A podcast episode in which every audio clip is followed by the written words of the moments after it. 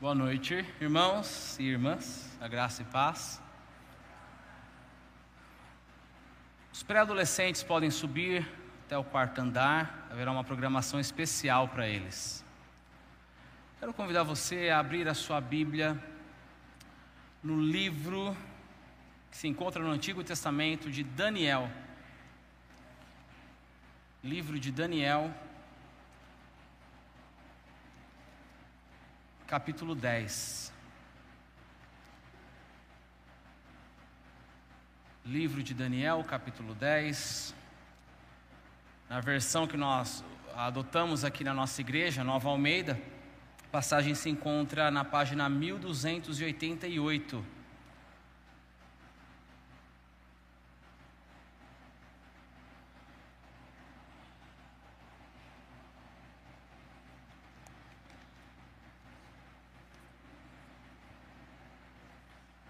Daniel capítulo 10. Muito bem, queridos, antes da leitura, eu gostaria de falar um pouco a respeito de Daniel. Quem é esse homem de Deus? Daniel é um judeu, ou foi um judeu, que na sua adolescência, nos seus 14 anos de idade, presenciou uma barbaridade na sua cidade, Jerusalém a sua terra foi invadida por um império muito poderoso da época chamada Babilônia. A Babilônia destruiu Jerusalém e levou cativos os judeus de lá para uma terra distante, uma distância de mais ou menos 800 quilômetros. Imagina uma multidão caminhando a pé ou então auxiliado por animais, uma viagem muito longa. E a nação de Judá passa a servir a Babilônia como escravos, passam ali sofrendo muito. As meninas sendo arrancadas de suas famílias, também os jovens para o trabalho, foi uma cena terrível.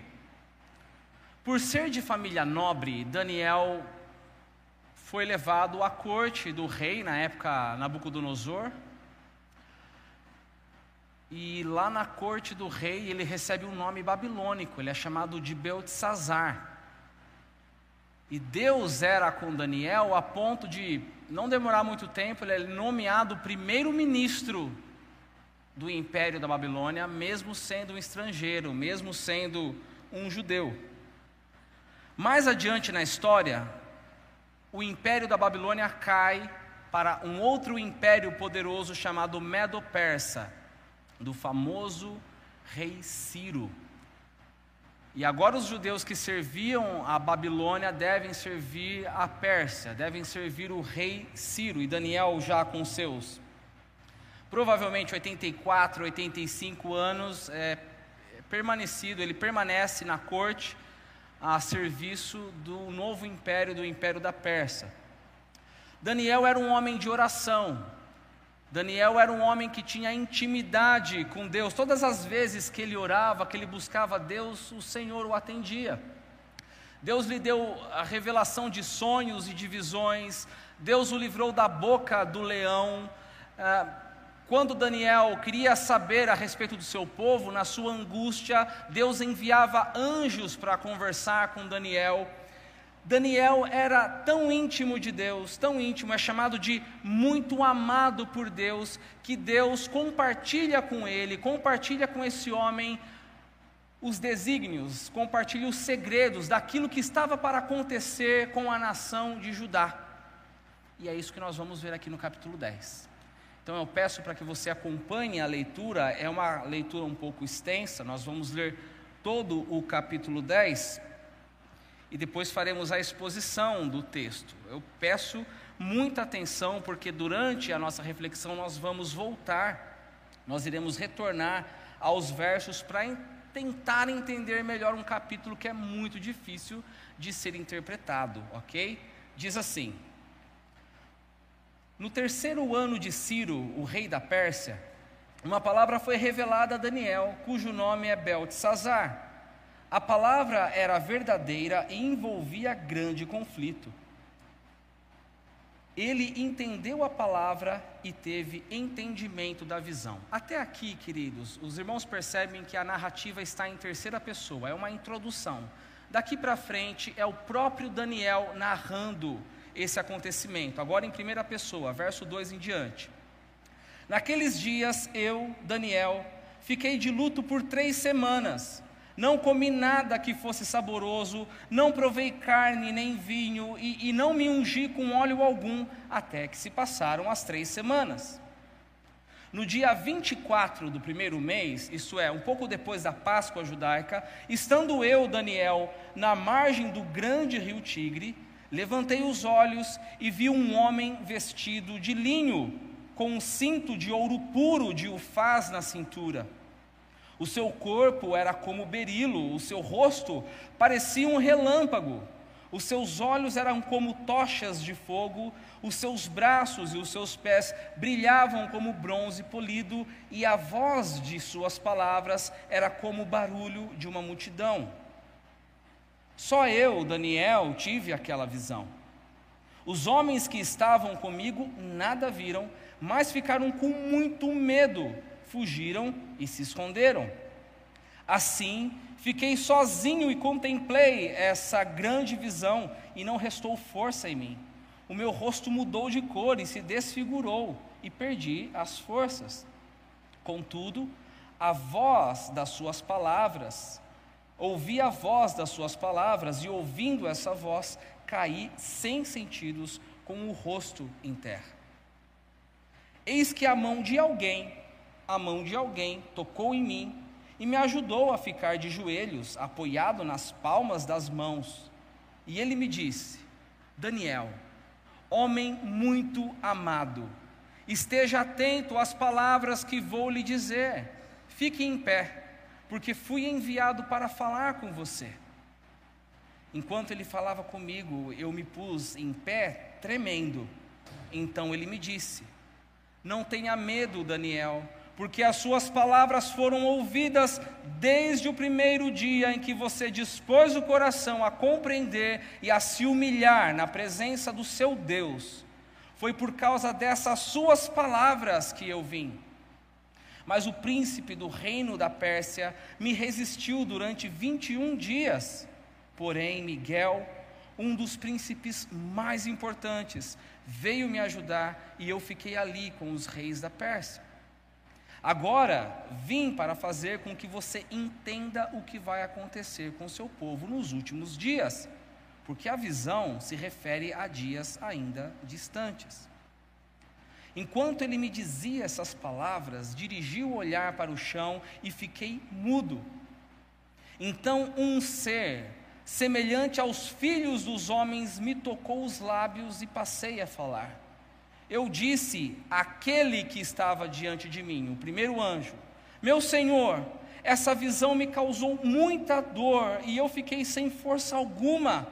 Como pode este seu servo falar com meu Senhor? Porque quanto a mim, não me resta mais nenhuma força e quase não posso respirar. Então aquele ser semelhante a um homem tocou em mim outra vez e me fortaleceu e disse: Não tenha medo, homem muito amado, que a paz esteja com você. Anime-se. Sim, anime-se. Enquanto ele falava comigo, fiquei fortalecido e disse: Fale agora, meu Senhor, pois as suas palavras me fortaleceram. E ele disse: Você sabe por que eu vim? Agora voltarei a lutar contra o príncipe da Pérsia quando eu sair, eis que virá o príncipe da Grécia. Mas eu direi a você o que está expresso no livro da verdade. E na minha luta contra eles não há ninguém que esteja ao meu lado, a não ser Miguel, o príncipe de vocês. Até aqui a leitura. Vamos orar mais uma vez, meus queridos? Senhor, a tua palavra é maravilhosa, a tua palavra é grande, a tua palavra nos confronta, nos corrige, nos encoraja ao mesmo tempo e nos alimenta. E a nossa expectativa é que a Sua palavra, Senhor, fale com cada um de nós essa noite. Que o Senhor cale a voz do meu eu e fale o Teu Espírito Santo aos nossos corações nessa noite, ó Deus. Que o Senhor venha nos ajudar a entender esse texto que o Senhor preservou por tanto e tanto tempo. Que o Senhor nos ajude a aplicar, ó Deus, a mensagem desse texto em nosso dia a dia. Em nome de Jesus. Amém. Muito bem, meus queridos, nós vamos é, para a exposição desse texto. Eu vou tentar, tentar explicar aqui algumas, alguns pontos que considero importante desse capítulo extenso e, também, de certa maneira, confuso. O texto começa no capítulo 10 dizendo: No terceiro ano de Ciro, rei da Pérsia. Isto é, já tinha passado dois anos, dois anos que Ciro, o rei da Pérsia, emitiu um decreto autorizando o retorno dos judeus para a cidade de Jerusalém. 70 anos depois daquele exílio de quando Daniel era ainda um adolescente. Quase 70 anos. Terceiro ano de Ciro, já tinha passado dois anos. Ciro emite um decreto os judeus então são permitidos a voltar a Jerusalém para tentar reconstruir o templo, para tentar reconstruir a cidade. Daniel não volta a Jerusalém, nós não sabemos o porquê, muito provavelmente por conta da sua idade, idade avançada. Imagina uma viagem de 800 quilômetros naquela época, naquela situação, ou então pode ser que ele tenha permanecido na Pérsia porque Deus queria ainda usar Daniel naquele contexto, em terra estrangeira. E o que Daniel faz no reino da Pérsia? Ele cruza os braços, ele curte a sua aposentadoria, procura descanso? Não. Daniel faz exatamente aquilo que eu e você devemos fazer em momentos cruciais da nossa vida. Ele busca a Deus em oração. O verso 2 diz que Daniel ficou de luto por três semanas. O verso 3, ele diz que não comeu nada que fosse saboroso, não provou carne e nem vinho. E por que tudo isso, Daniel? Por que essa postura radical de oração? Muito bem. Daniel tinha passado praticamente a sua vida toda, desde a sua adolescência, orando para que o seu povo pudesse voltar à terra de Jerusalém. E a sua oração foi respondida há dois anos atrás. A sua oração foi respondida quando Ciro emite esse decreto permitindo o judeu voltar para a cidade de Jerusalém. Acontece que poucos voltaram para Jerusalém. Voltou um Zorobabel com um grupo bem pequeno tentando reconstruir a cidade, tentando reconstruir o templo. A maioria dos judeus já estavam acostumados com o estilo de vida pagão, com o estilo de vida antes da Babilônia e agora com o estilo de vida da Pérsia. E para piorar a situação, eles não queriam mais saber da identidade deles como povo exclusivo de Deus, não queriam mais saber tanto do templo e da cidade de Jerusalém. Enquanto isso, aqueles que voltaram com Zorobabel, um grupo pequeno, não consegue terminar as obras do templo e da cidade porque se levantam os invejosos samaritanos tentando impedir aquela construção. E eles começam a, a, a, levantar calúnias e difamações contra os judeus, escrevem cartas mentirosas para as autoridades da Pérsia, pedindo para que a obra dos judeus seja interrompida. E o pior, que eles conseguem interromper a construção. Daniel passou a vida toda orando pelo retorno a sua oração é respondida. A maioria dos judeus não dão bola para isso. Os poucos que voltam encontram resistência na cidade de Jerusalém. Então, até aqui, parece que a resposta de Daniel não estava tendo sucesso. Parece que o decreto de Ciro não estava adiantando muita coisa, parecia que nada estava mudando, mas estava a situação começa a se transformar, o cenário começa a mudar quando diz que no verso 4, acompanhe comigo, Daniel diz: No dia 24 do primeiro mês, estando eu na margem do grande rio Tigre, Levantei os olhos e vi um homem vestido de linho, com um cinto de ouro puro de Ufaz. Ufaz é uma região muito difícil de ser determinada. Verso 6: O seu corpo era como berilo, uma pedra preciosa, o seu rosto parecia um relâmpago, os seus olhos eram como tochas de fogo, os seus braços e os seus pés brilhavam como bronze polido, e a voz de suas palavras era como o barulho de uma multidão. Muito bem, vamos direto ao ponto aqui. Daniel está contemplando a glória do Senhor Jesus. Daniel está vendo aqui Jesus pré-encarnado. E olha que interessante, não é a primeira vez que Jesus aparece no livro de Daniel. Daniel aparece uma, é, desculpa, o Senhor Jesus aparece uma primeira vez no livro de Daniel, no capítulo 7, no verso 13, e ali ele é identificado como o Filho do Homem, uma expressão que Jesus usa muito durante o seu ministério. O homem vestido de linho, isso é, o Jesus pré-encarnado, aparece aqui no capítulo 10 e volta a ser mencionado no último capítulo de Daniel, no capítulo 12, onde ali Jesus dá as últimas instruções, as últimas palavras do capítulo 12 de Daniel. O que é muito interessante é que essa descrição de Daniel acerca de Jesus no Antigo Testamento do homem vestido de linho é muito parecida com a descrição feita por João na ilha de Pátimos em Apocalipse.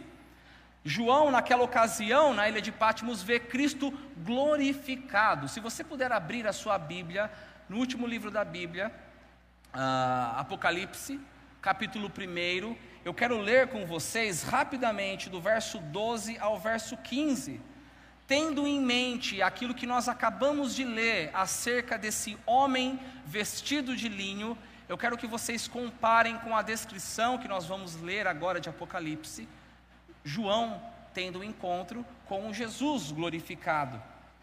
Apocalipse 1, verso 12, diz assim: Voltei-me para ver quem falava comigo, e ao me voltar, vi sete candelabros de ouro, e no meio dos candelabros, olha só que interessante, um semelhante a um filho de homem, ou seja, a mesma descrição de Daniel capítulo 7, com vestes talares e cingindo à altura do peito um, um cinto de ouro, igual de Daniel capítulo 10.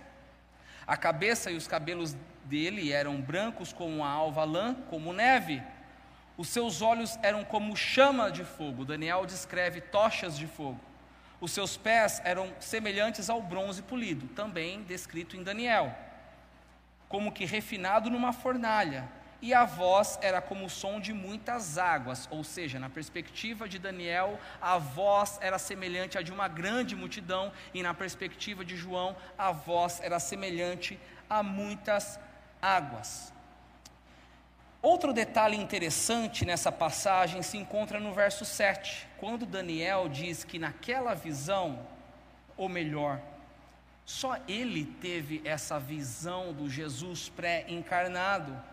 E os homens que estavam com ele nada viram e ficaram com muito medo. É muito parecido também com a conversão do apóstolo Paulo quando ainda Saulo está indo a caminho de Damasco na perseguição dos cristãos, ele também tem um encontro com a glória de Deus e ele cai com o rosto em terra, parecido com Daniel. E as pessoas que estavam com Paulo não viram, não tiveram aquela visão e não entenderam nada do que estava acontecendo. Essa visão que Daniel teve, queridos, foi tão forte, mas tão forte que deixa Daniel praticamente sem força. O texto diz que ele cai sem sentidos, fica desfigurado com o rosto em terra. Daniel precisa de ajuda. Daniel precisa se recompor e essa ajuda aparece no verso 10, quando diz: Eis que a mão de alguém. Pausa. Aqui eu quero chamar a sua atenção, e daqui para frente o texto começa a ficar um pouco mais complicado, viu, queridos? É bem provável que eu vou ser bem confuso na minha explicação. Qualquer coisa você escreva para mim depois pelo WhatsApp, eu vou tentar esclarecer. Mas o verso 10, a mão de alguém aqui, entenda não como a mão daquele homem vestido de linho, aqui não é mais o Jesus pré-encarnado, aqui é um anjo enviado da parte de Deus. Então, não é o mesmo do verso 4. Diz que a mão de alguém tocou em mim e me ajudou a ficar de joelhos. Olha a situação. Daniel está tão fraco que ele é ajudado e fica de joelhos, apoiado nas palmas de suas mãos. E esse anjo vem para fortalecer a Daniel, porque aquela visão foi muito forte, e não somente para isso. O anjo vem para trazer uma mensagem importante. E essa mensagem se encontra no verso 12. Olha só que interessante, irmãos. O anjo diz: Não tenha medo, Daniel, porque as suas palavras foram ouvidas desde o primeiro dia em que você dispôs o coração a compreender e a se humilhar na presença do seu Deus. Foi por causa dessas suas palavras que eu vim. Mas o príncipe do reino da Pérsia me resistiu durante 21 dias. Porém, Miguel um dos príncipes mais importantes, veio me ajudar e eu fiquei ali com os reis da Pérsia. Por causa das suas palavras, foi por causa dessas suas palavras que eu vim. Queridos, repare aqui o impacto da oração. Não que a oração tenha poder em si mesma, mas quando ela é instrumento, quando ela é meio da obra do Senhor, quando ela é feita com fé, e com sinceridade de coração, é um instrumento poderosíssimo. O texto deixa implícito aqui que o Senhor atendeu a Daniel por causa de sua oração. Deus atendeu por meio da instrumentalidade da oração. Agora vem a pergunta difícil: como entender aqui o rei da Pérsia? Ou então o príncipe da Pérsia? Queridos, entendo que essa passagem deve ser lida à luz do ensino do apóstolo Paulo em 1 Coríntios capítulo 10, verso 20. Você não precisa abrir. Mas ali em Coríntios, Paulo nos ensina o seguinte: que aqueles que adoram imagens, aqueles que adoram ídolos, eles são enganados, porque eles pensam que estão adorando imagens e esculturas, mas na verdade estão se dobrando diante de espíritos enganadores, é o que Paulo fala em 1 Coríntios 10. Por trás de um ídolo há um espírito imundo enganador. A ideia é parecida aqui. Por trás dos falsos deuses nacionais da Pérsia, espíritos imundos estavam agindo. E entre esses espíritos imundos havia um maior que havia sido designado para atrapalhar a obra de Deus, para tentar atrapalhar a obra de Deus. Um espírito para tentar convencer a liderança da Pérsia e interromper o trabalho lá em Jerusalém. Um espírito designado para provocar uma apatia no povo judeu, para que eles se esquecessem da identidade e, e, não quisessem voltar mais para a cidade de Jerusalém, para que eles se acostumassem com aquele estilo de vida mundano. Esse príncipe da Pérsia, esse espírito designado para emperrar a obra de Deus, resiste o anjo mensageiro por 21 dias, ou seja, desde o momento em que Daniel se colocou em oração, em dedicação, em jejum, uma guerra espiritual começa a ser travado, travada nas regiões celestiais. E quem aparece nessa guerra? O misterioso Miguel. Queridos, existe muito debate acerca da identificação de Miguel e por conta do nosso tempo, eu não vou entrar nessa bola dividida agora. Numa outra ocasião, numa outra oportunidade, espero falar a respeito de Miguel. É um ser bem é, enigmático. Acontece que Miguel é mencionado também no capítulo 12 de Daniel, e ali ele é chamado de o defensor do povo de Deus. É mencionado no livro de Judas, aquela carta bem curta antes de Apocalipse, no versículo 9. Ali ele é chamado de arcanjo, ou seja, o, o líder dos anjos. E no capítulo 12 de Apocalipse aparece Miguel mais uma vez lutando em prol do povo de Deus. Tudo isso é assombroso para Daniel tudo aquilo que ele vê, tudo aquilo que ele ouve naquele dia, e Daniel chega a ficar mudo, sem palavras. Então, verso 16: um ser semelhante aos filhos dos homens, é uma designação agora no plural, aos filhos dos homens, me tocou os lábios e passei a falar. Ao que tudo indica, meus irmãos, aqui no verso 16, nós temos agora a introdução de um segundo anjo.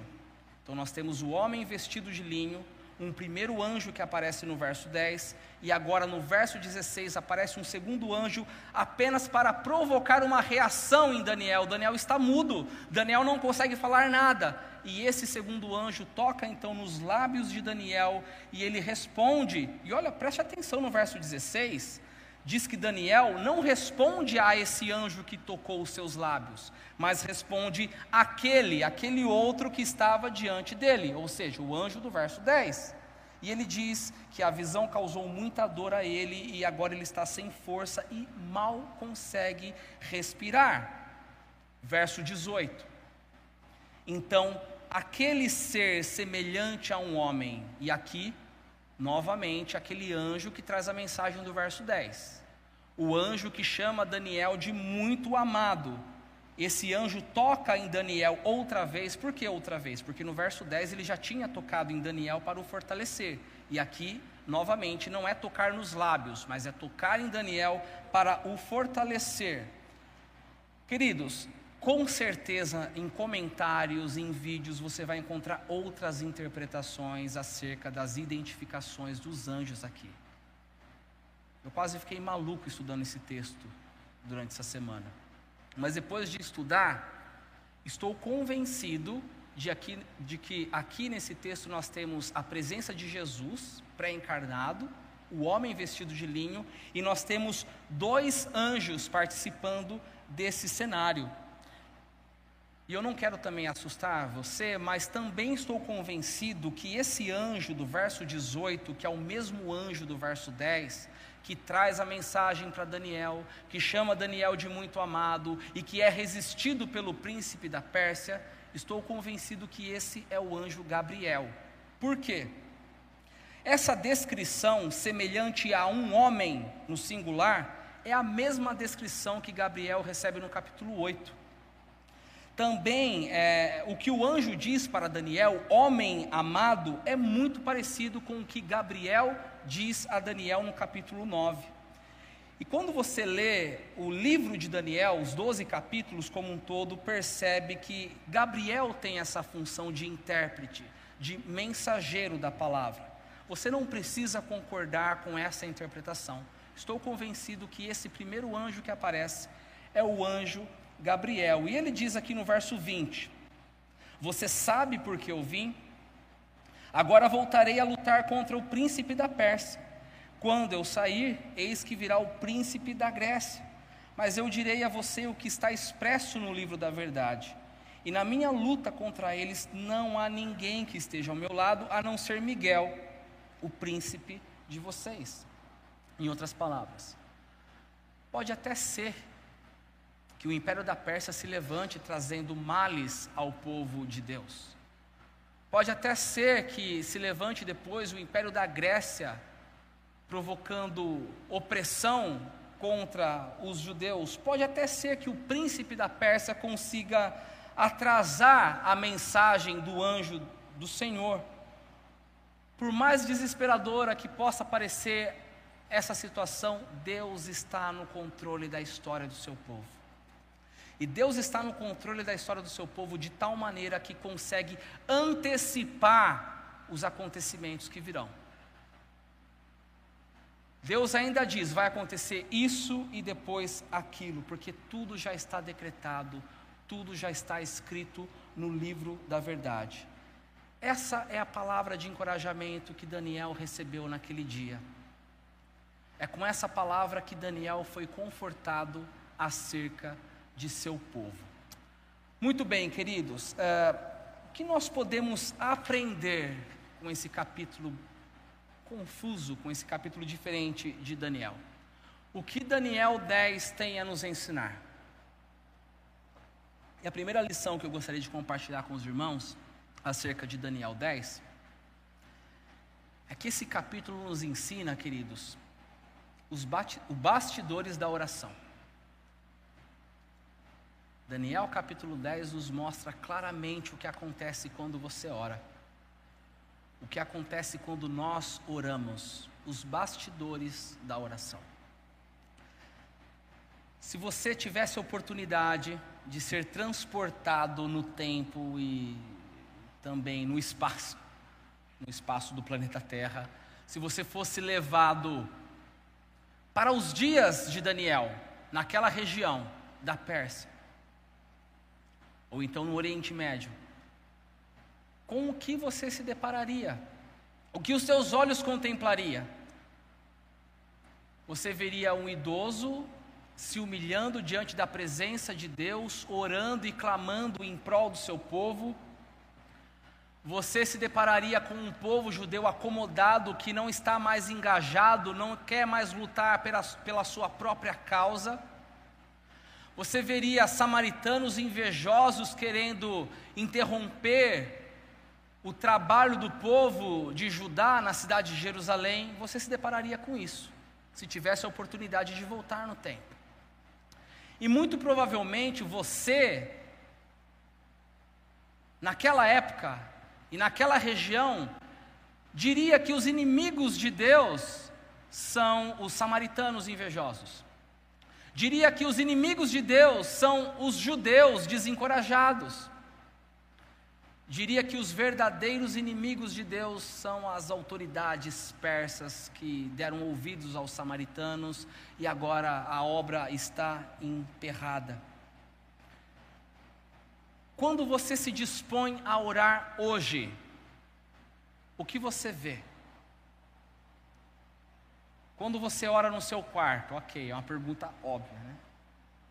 Você vê cama, travesseiro, se você for do reteté e gosta de ir no monte, o que você vê? Graveto acendendo, grama, estrelas.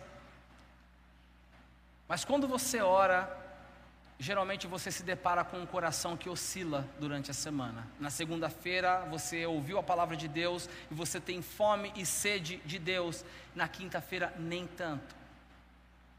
Você se depararia com os problemas que se levantaram na sua vida, martelando na sua mente, no seu coração, te alfinetando, lembrando que tem conta para pagar, lembrando de alguém que você ama muito que está passando por uma grave enfermidade, ou então com as lutas que você enfrenta contra o seu próprio pecado. E geralmente, queridos, quando nós enfrentamos lutas, a culpa tem que ser de alguém.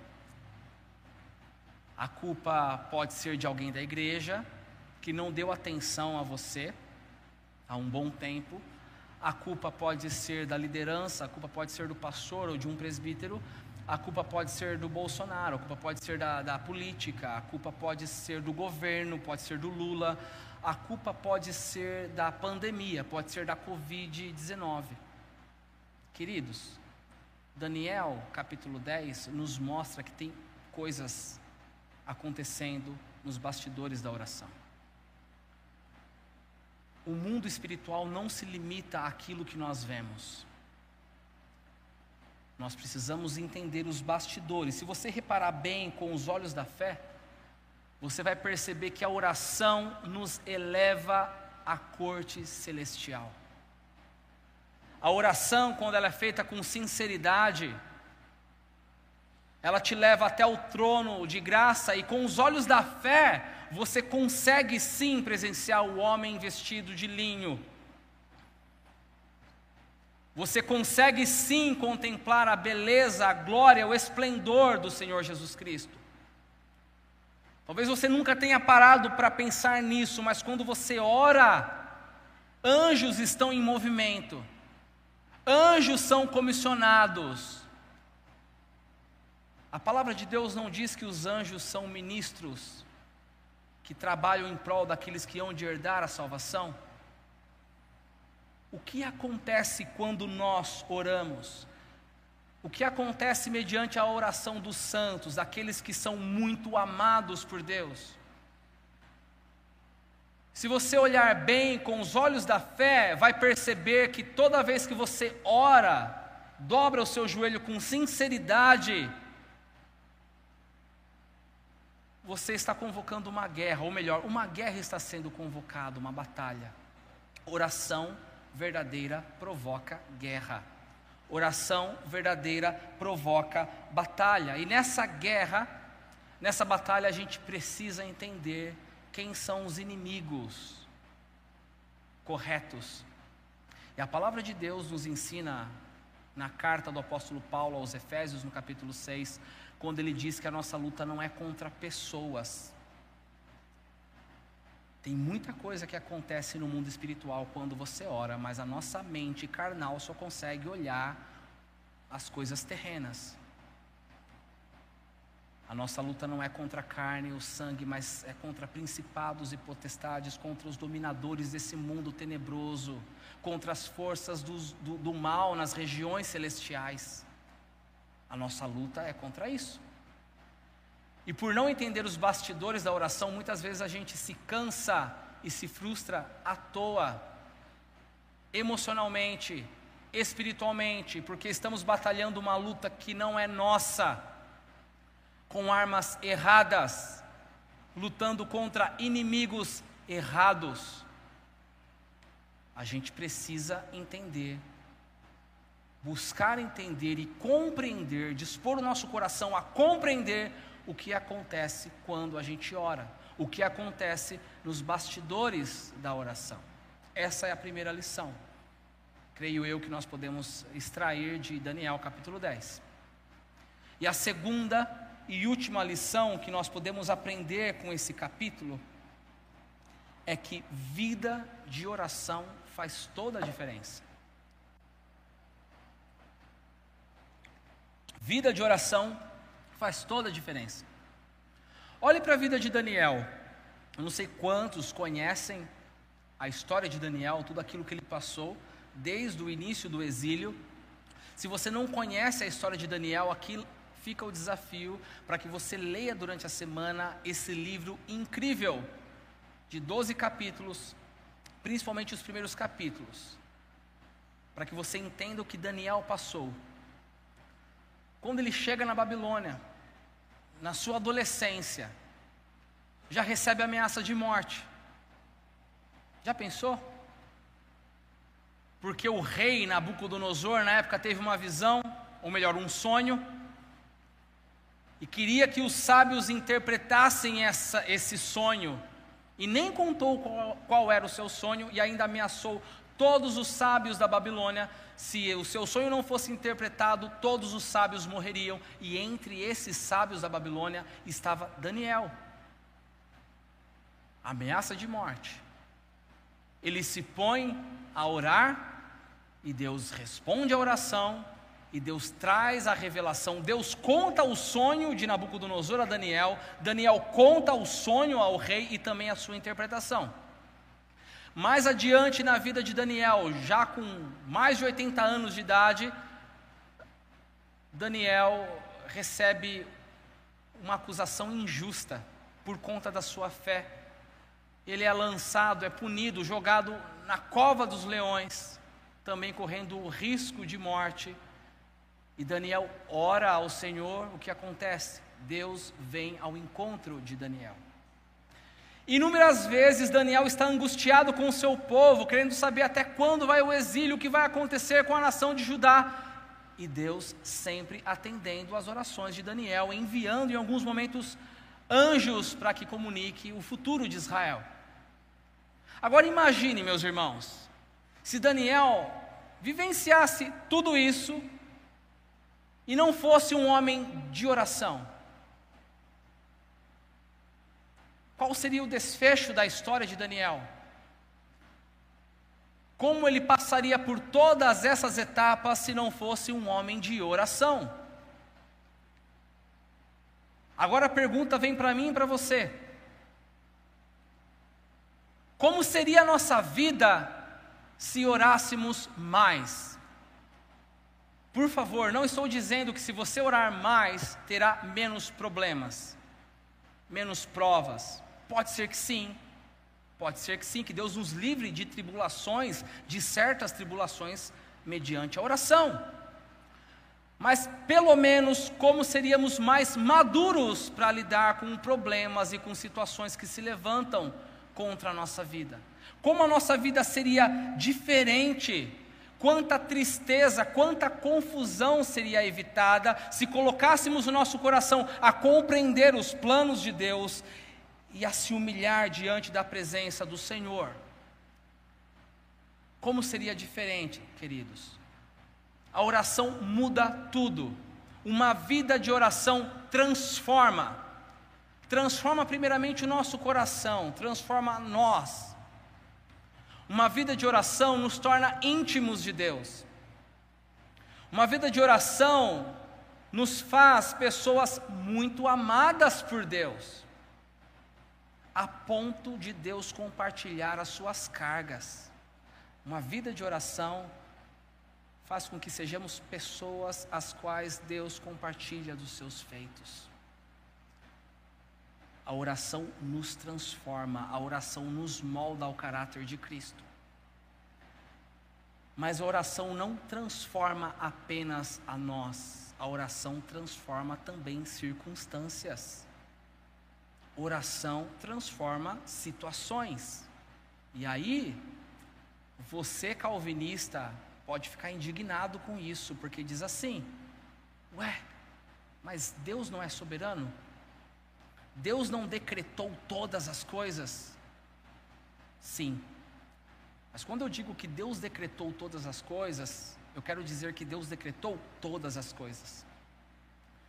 O mesmo Deus que decretou os fins, também decretou os meios. E Deus, na sua soberania, decretou a oração como meio, como instrumento para alcançar o seu propósito. Uma vez foi perguntado para o pastor John Piper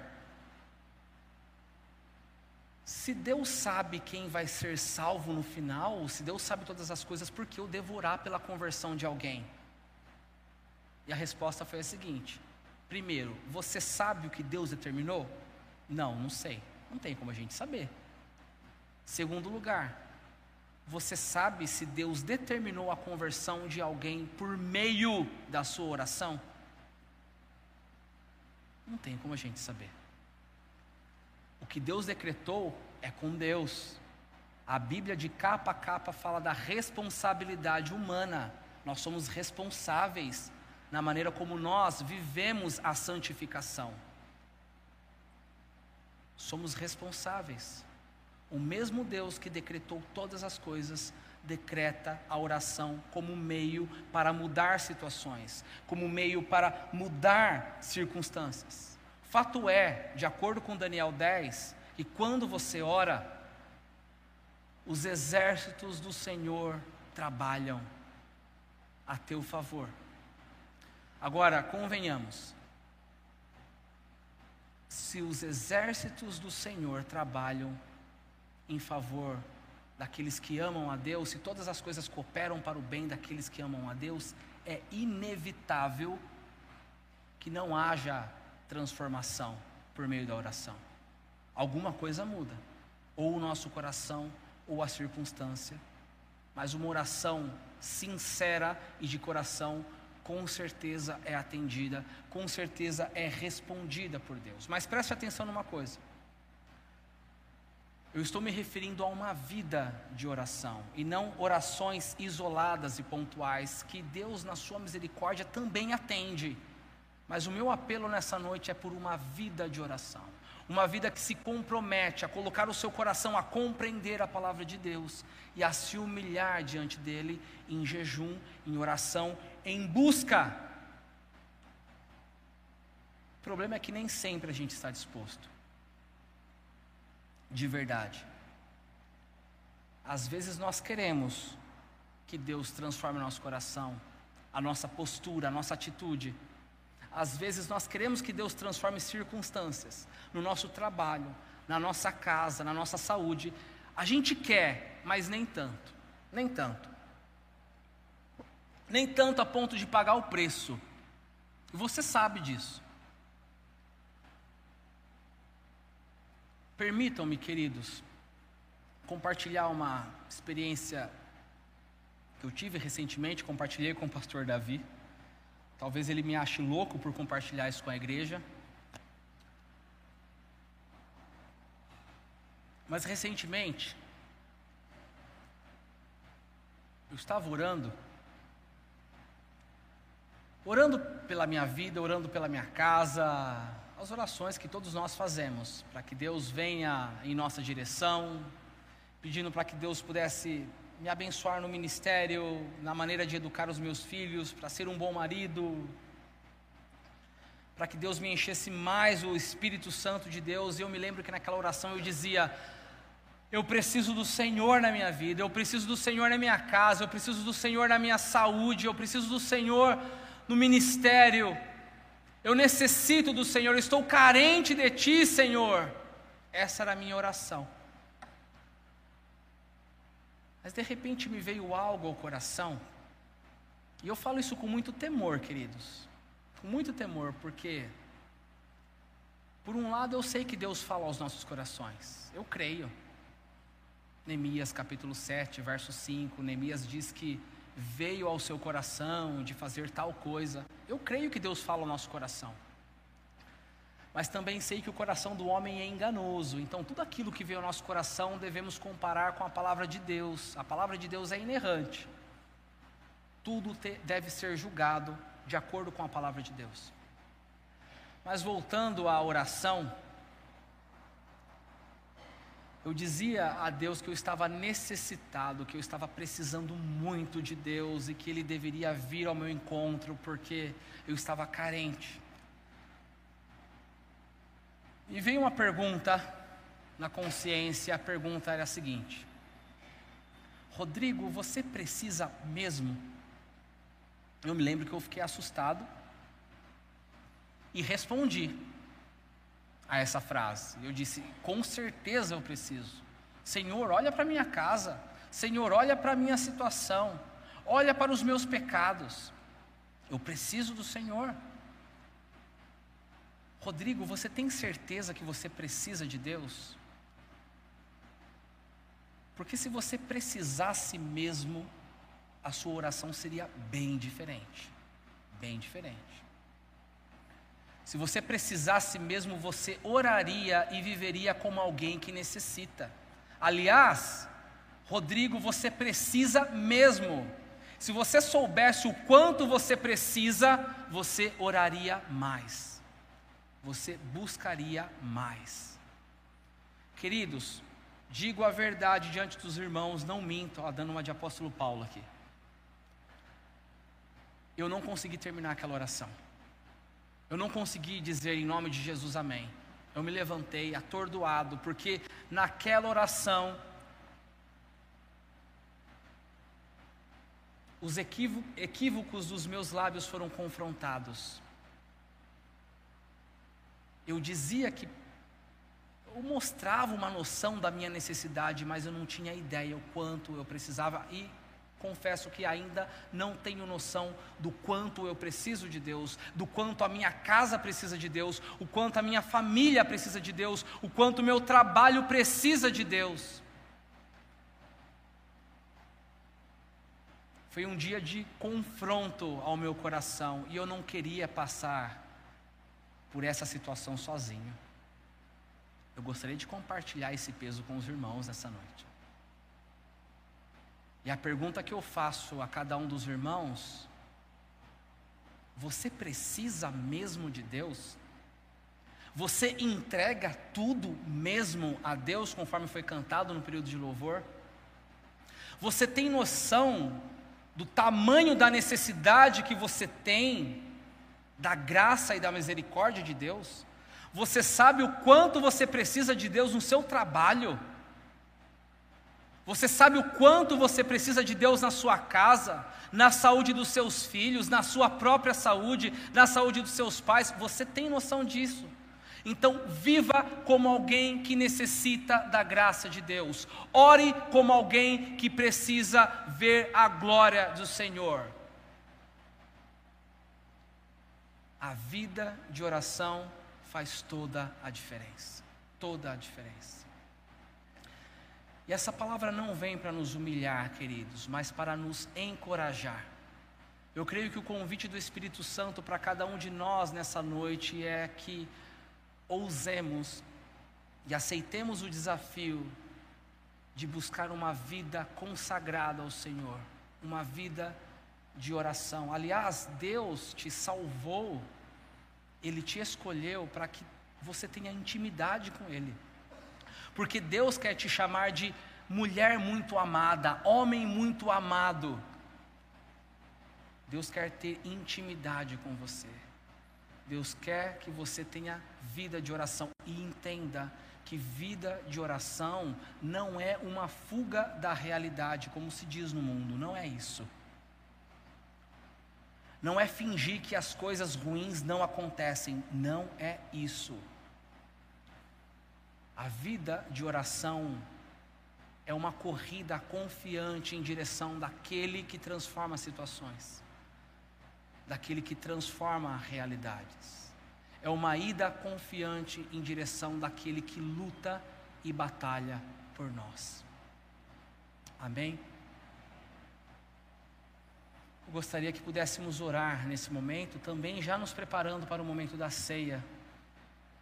Quero que você responda ao Senhor mediante essa palavra. O que você vai fazer com Daniel 10 na sua vida? Que diferença isso vai fazer durante a semana? O que o Senhor te chama a fazer? Qual é a atitude que o Senhor espera de você a partir dessa palavra? Tenha um momento de oração, de confissão de pecados, e assim nós nos, nós nos preparamos para o banquete do Senhor. E eu quero orar com você também nesse momento.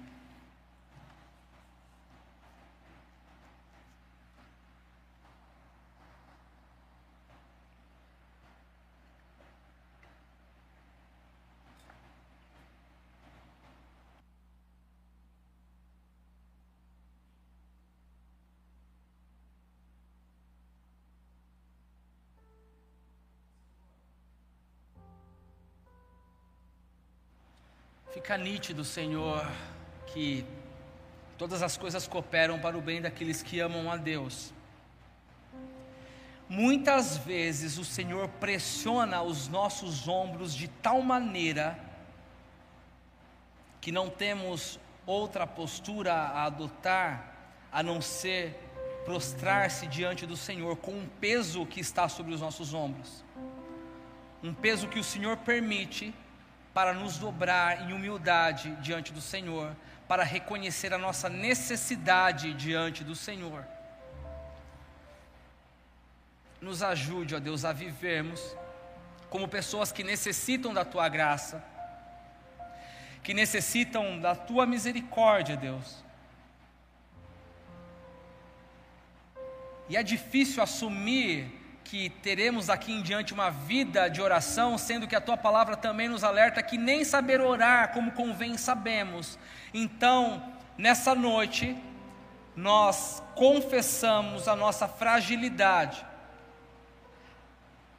a nossa pequenez. Deveríamos ser mais crentes, mais confiantes ao Senhor, deveríamos orar mais, buscar mais ao Senhor mas clamamos pela ajuda do alto, pela ajuda do Teu Espírito Santo, ó Deus. Só o Teu Espírito Santo pode nos fazer homens e mulheres de oração, pessoas muito amadas pelo Senhor.